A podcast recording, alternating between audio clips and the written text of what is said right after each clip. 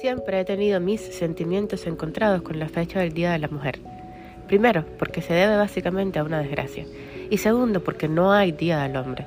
Entonces, mirándolo rápido, es como si hubiera uno para la mujer y 364 para los hombres.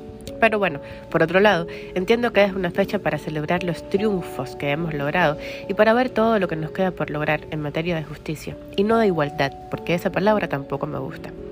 La cosa es que hace unos días había empezado, no por el 8 de marzo, porque últimamente no sé ni qué día es, un texto para las mujeres de mi vida. Empezaba diciendo algo así como que yo siempre había estado, gracias a Dios, rodeada de mujeres. No tuve, por las cosas de la vida, ninguna figura masculina en mi infancia. Éramos mi abuela, mi mamá, mi hermana, las amigas de mi mamá, mis vecinas y yo. Las madres de mis amiguitas también fueron importantes por aquellos días. De todas esas mujeres aprendí a ser lo que soy hoy, a hacer lo bueno, a no hacer lo malo. No es que sea un alma vieja, que también creo que sí, pero como crecí rodeada de mujeres, maduré mucho antes. Decir que las mujeres de mi vida son mujeres fuertes suena a una repetición innecesaria, a una redundancia, por lo mujer y fuerte mezclado. Para las mujeres de mi vida ser fuertes no era una opción, ni siquiera un motivo de orgullo, era una necesidad, tal como respirar o salir a luchar la comida del día a día.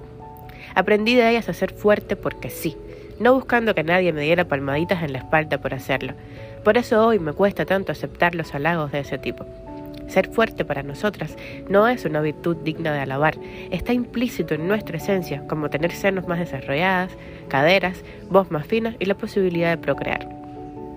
Cuando Dios te pone la responsabilidad de engendrar vida, no te queda más remedio que tener cierta actitud, incluso cuando no hayas tenido hijos. Todas las madres, todas las mujeres somos madres de alma y buenas madres.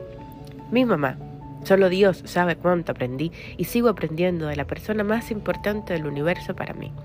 Mi mamá, la mujer más fuerte que conozco, la más valiente, la más decidida y la más buena persona. La amiga de todos, la que resuelve los problemas de todos, la que no tiene vida cuando alguien está enfermo o preocupado o tiene algo que no puede hacer la amiga de todos mis amigos, la productora, vestuarista, directora de arte, cocinera, maquillista, diseñadora de modas, diseñadora de interiores, la que más rápido hace el arroz amarillo en el mundo, la que se queda dormida en el sofá y luego no puede dormir en la cama. De mi mamá aprendí a ser buena persona y a ir siempre hacia adelante, sin miedo. Aprendí a decir la verdad, siempre, siempre, sin pensar en las consecuencias. Aprendí también a juzgarme primero y a no hablar mal de nadie. Aprendí a tener códigos, a ser leal, frontal, pero sobre todo a ser yo misma, a que nadie pudiera venir a decirme dónde era mejor estar, ni qué zapatos debía usar. Y nunca se sentó en el sofá a decirme lo que tenía que hacer. No, lo aprendí viéndola hacer cada día, siendo consecuente, lógica y también sufriendo, porque los valientes siempre sufren un poco más. Mi mamá me enseñó que no existen las vidas expeditas, que las cosas buenas toman tiempo y esfuerzo, pero que las, recompensas son mayores, que no hay nada mejor que poner la cabeza en la almohada sin pensamientos turbios que le empañan a uno el sueño. Y aprendí a jamás dejar de tener sueños. Mi mamá me veía y me escuchaba hablar sola todo el tiempo mientras era una niña. Me veía inventarle historias a sus amigos y jamás me dijo que no lo hiciera, ni me llevó al psicólogo. Mi mamá sabía que yo era un artista y que a los artistas hay que dejarlos volar hasta que ellos mismos decidan aterrizar por un rato. Mi mamá me empuja a que escriba. Es mi primera lectora, mi primera editora y no le gusta que use malas palabras en mis textos. Por eso a veces me cohibo un poco cuando, aunque, aun cuando haya momentos y gente que solo lleve malas palabras. Mi mamá no me aguantaba cuando me iba a caer. Todavía no lo hace, me deja caer, pero siempre está a mi lado para ayudarme a levantar o para secarme las lágrimas, porque ya sabemos que hay caídas que duelen más que otras. Y yo le estoy tan agradecida por dejar que me equivoque, por dejarme aprender.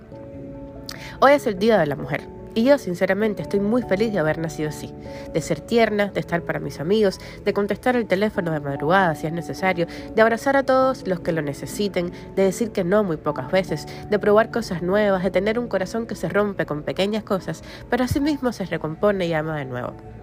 Felicidades a todas las mujeres de mi vida y gracias, gracias por permitirme ser la mujer que soy hoy.